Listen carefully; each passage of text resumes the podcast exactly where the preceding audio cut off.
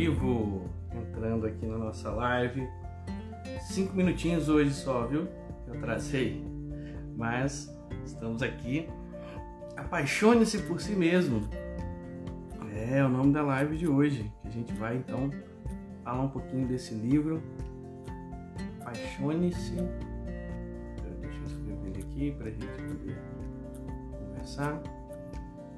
Por si mesmo. Pronto. Walter Rizzo.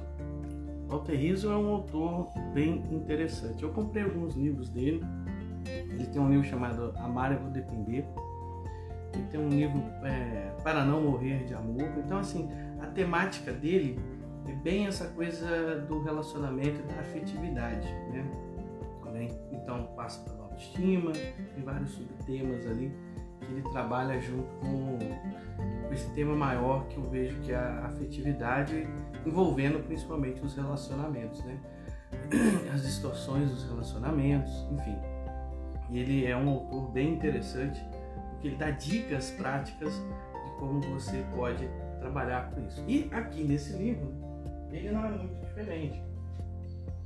Né? E até o cara parece meio Belchior, assim, né? ele vai trabalhar justamente a temática é, dos cinco pilares da autoestima. E quando eu sempre falava de autoestima, é, eu falava sobre esses cinco pilares, entendeu? Eu acho interessante a abordagem. Só que depois que eu fui trabalhar a temática da autoestima incondicional, né, passando aí justamente, é passando justamente a gente falar sobre fixar, que eu esqueci de fixar o tema. Principalmente pela questão é, é, da gente se estimar gratuitamente, sem condições, eu acho muito mais pertinente falar sobre isso, sabe? Sobre autoestima incondicional, é um presente de você para você mesmo. Até produzi, coloquei isso, inseri isso no, no post que eu fiz depois de resumo da live, que não está no livro.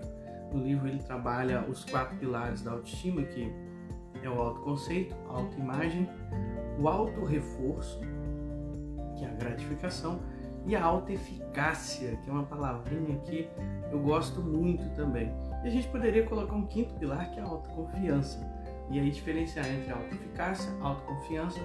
Autoeficácia vai ser a segurança que você tem sobre você mesmo com relação a, a, a aprender as coisas, a dar conta das coisas por exemplo, ah, você sabe pilotar um avião? Não.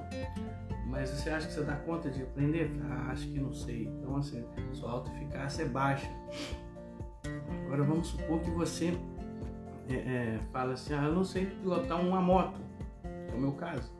Né? E aí, mas você acha que você consegue? Ah, acho que eu consigo aprender. Eu aprendi a dirigir carro. Então, assim, então baseado na sua experiência e na sua segurança pessoal com relação às suas capacidades, você então desenvolve o que a gente chama de autoeficácia. Já a autoconfiança é a experiência repetida várias vezes do tipo, igual eu falei, né? É, você, você, você, dirigiria carro? Dirijo. É, já dirigi antes, então quer dizer, é autoconfiança. A autoconfiança vem de um passado de experiência, né? A autoeficácia vem de uma projeção do futuro positiva esperançosa, confiante. Então, autoeficácia, autoconfiança, mas aqui ele colocou as duas juntas no livro como se fosse uma coisa só, tá? Vamos pelo começo, né? No começo ele vai falar justamente do autoconceito. E quando ele fala de autoconceito, né, ele vai falar é, sobre aquilo que você pensa sobre si mesmo. Até a gente pode fazer um link aí com a PNL de, de, de ser uma coisa mais auditiva. Então a gente vai pegar ali aqueles sistemas representacionais que a PNL nos ensina, né, que é visual, auditivo e sinestésico. E se a gente for trabalhar nesse sentido, então nós estamos falando da parte mais auditiva, ou seja, é aquilo que você pensa sobre você mesmo, aquilo que você ouve e fala de si mesmo. A gente começou com essa história de autoestima lá atrás, né, no, nossa, no nosso nascimento e nosso crescimento nos primeiros anos de vida, é, é, ouvindo as pessoas dizerem sobre nós. Então é muito comum que hoje a nossa autoestima, na verdade, seja muito autoestima. Ou seja, é, é, aquilo que nós ouvimos de nós mesmos, aquilo que falaram de nós mesmos, ah, você é a cara do seu tio, ah, você é assim, você é desse jeito e tal.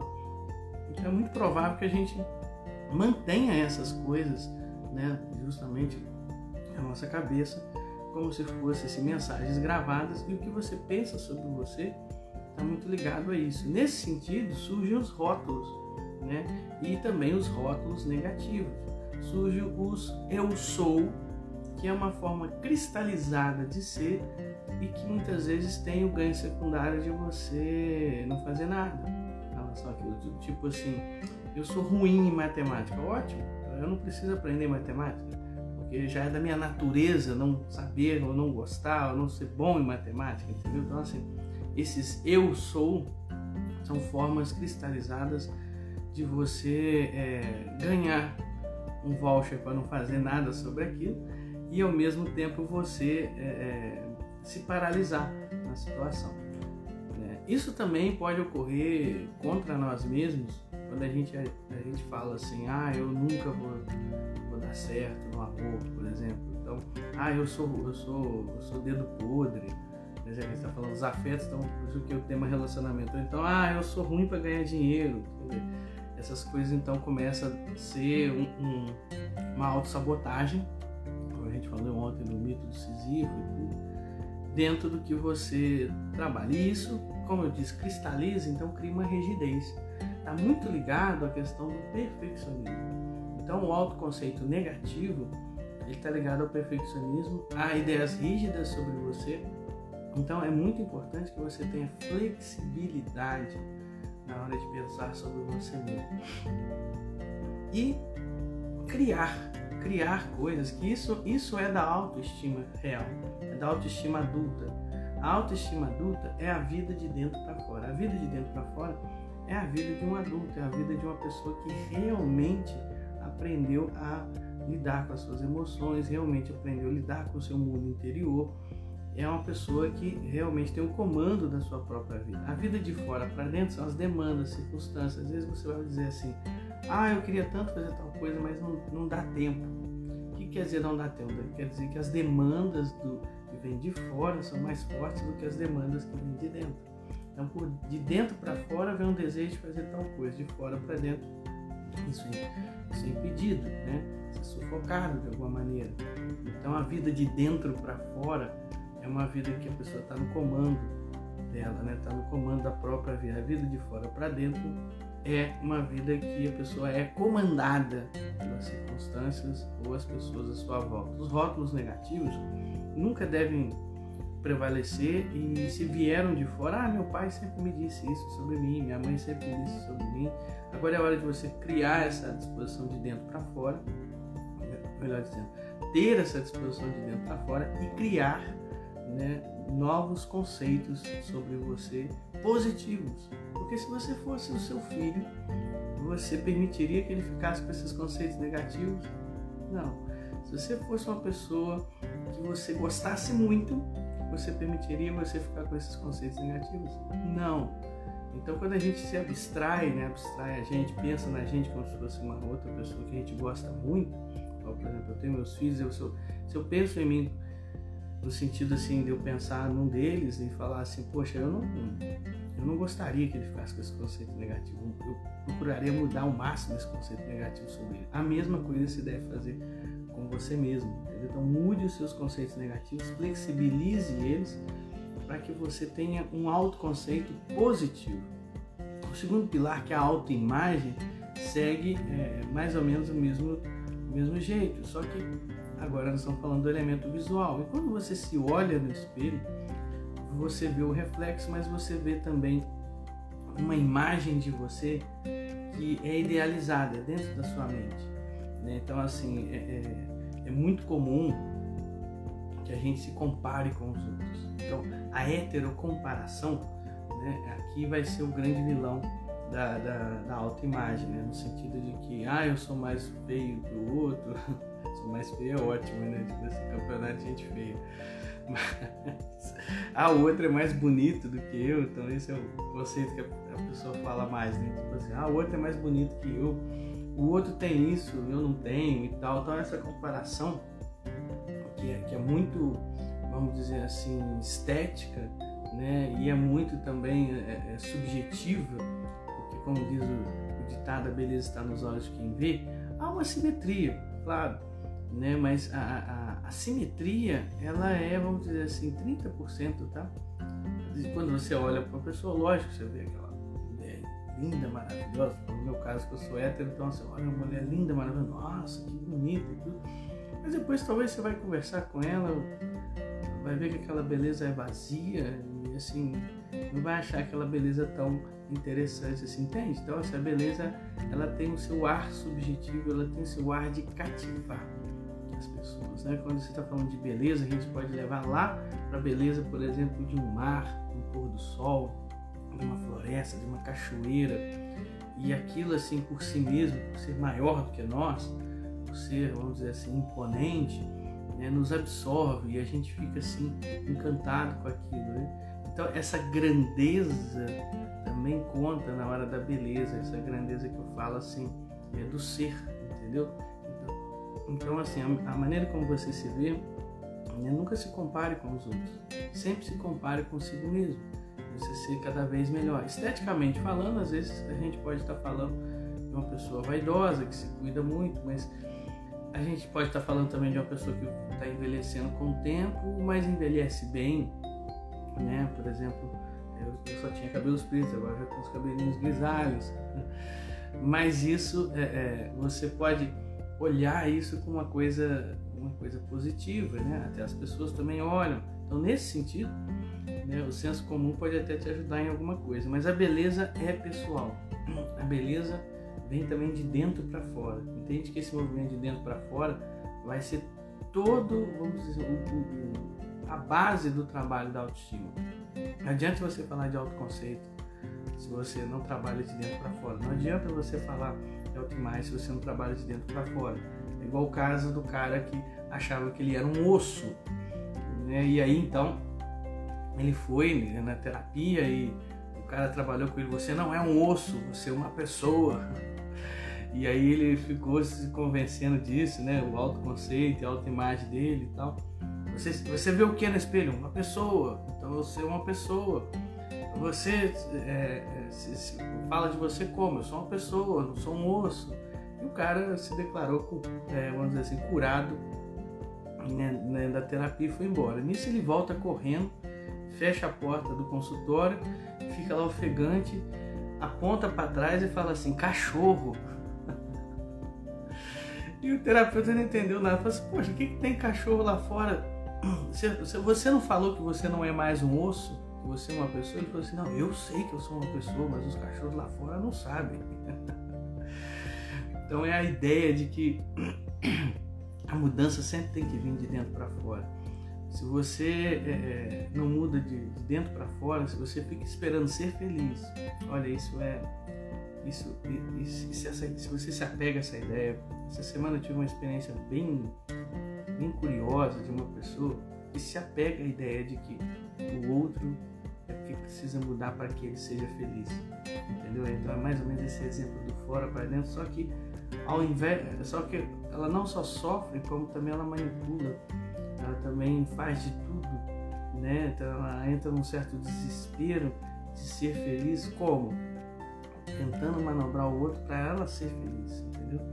Então isso é muito perigoso para os dois lados, aqui surge uma pessoa difícil, aqui surge uma pessoa até um pouco, né, vamos dizer assim, com a mentalidade distorcida.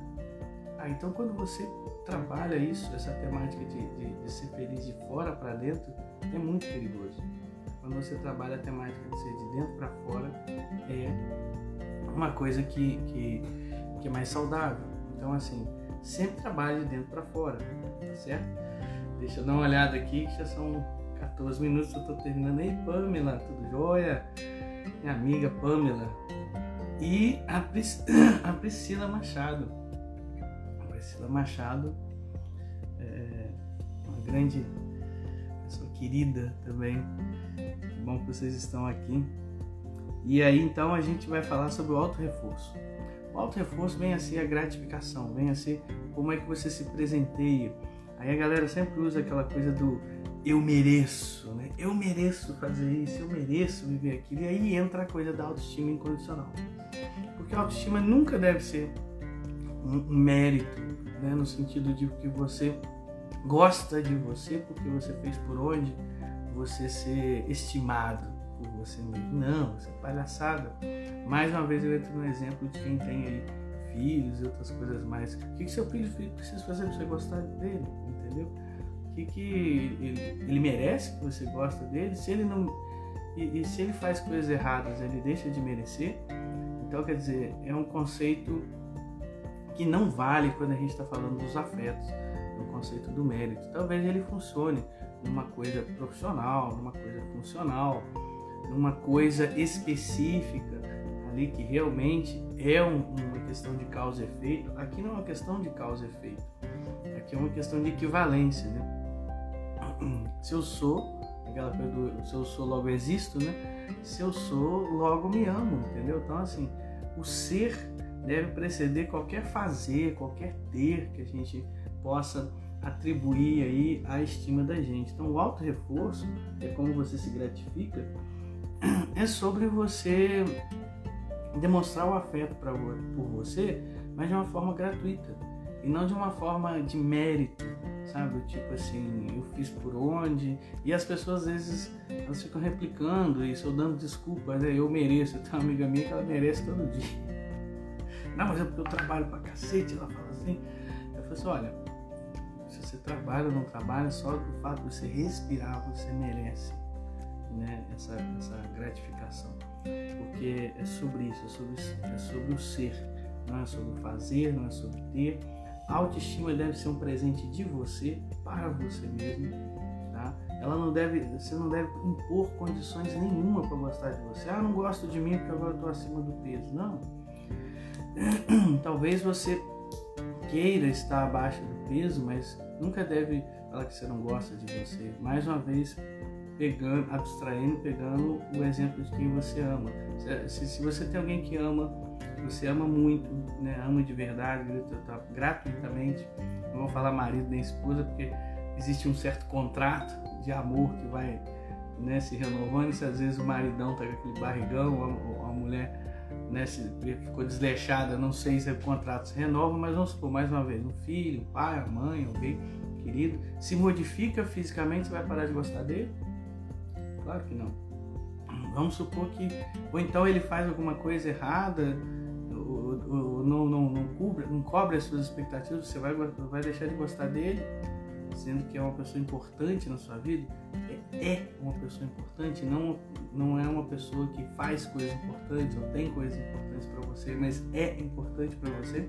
Lógico que não. Então, quer dizer, a, o auto-reforço, a auto-gratificação deve ser gratuita, deve ser sempre um lembrete de que você é único, especial e que você é a ideia mais fantástica do universo, certo? Por último, a autoeficácia, igual eu falei lá no início, que é a quantidade de confiança que você tem em você mesmo, aqui ele juntou autoeficácia com autoconfiança, mas é diferente. Autoconfiança está ligada ao passado, ao que eu sei que eu sei, né? Enquanto que autoeficácia é eu não sei, eu, eu, eu sei que eu vou dar conta, mesmo eu não sabendo daquilo agora. Eu não sei eu não sei de tal coisa agora, mas eu confio que no futuro eu vou saber. Entende? Isso é autoeficácia. Agora, autoconfiança é eu sei disso aqui agora, porque no passado eu soube também. Mas esse conceito aqui, ele está junto no livro e o Walter Rizzo ele vai trabalhar o sentir-se capaz. Ou melhor dizendo, o sentir-se incapaz vai ser o inimigo dessa modalidade, a autoeficácia né, e o sentir-se capaz, a fé em si mesmo, vai ser então o, o antídoto, né, o remédio para que você tenha uma boa autoestima. Então, assim, resumindo, você trabalha bem seu autoconceito de dentro para fora, né? Seja, cria conceitos positivos sobre você. Né? Ah, não vou inventar conceitos sobre mim. Lógico que vai, porque os outros também são inventados da cabeça das outras pessoas, tá certo? Então, assim, é, é, crenças são mentiras úteis. Então, se você quiser acreditar que você é né, o cocô do cavalo do bandido, você tá certo. Se você quiser acreditar que você é a ideia mais fantástica do universo, você também tá certo. Entendeu? E é assim que funciona. As crenças, elas precisam julgar o nosso favor. Então, crie crenças que empoderem você, não que encolerem você. Né? Isso é muito importante. Então, assim, nada de rótulos negativos, autoconceito positivo, autoimagem também positiva, nada de comparar-se com as outras pessoas. A beleza ela é pessoal, única e intransferível certo? E o auto reforço, que é o terceiro pilar, não viver do mérito, mas viver da gratuidade do ser, né? E a auto eficácia, que é sentir-se capaz, ter fé em si mesmo. Esses quatro pilares formam a autoestima, que sempre deve ser incondicional, um presente de você para você mesmo, sempre deve ser de dentro para fora. Afinal de contas, não é autoestima, é autoestima. Então, só você pode se avaliar. Tá certo, gente? Esses foram os nossos 20 minutinhos, né? E a gente então vai ficando por aqui. Lembrando que a gente tem um podcast com 160 episódios, acho que esse é o número 160, tá certo? E semana que vem, apesar de ser carnaval, eu acho que eu ainda vou estar por aqui alguns dias e quem sabe a gente vai se encontrar aqui em outras lives que eu já tenha escolhido os temas da galera lá do grupo do WhatsApp que me ajuda a escolher os temas. E você que está me ouvindo pelo podcast, vem para o Instagram me conhecer. Você que quer participar dos grupos, do grupo de WhatsApp, né?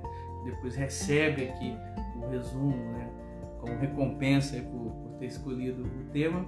Também me chama no direct que eu coloco você lá. Tá bom, gente? Um ótimo domingo para vocês. Fiquem com Deus. Até a próxima.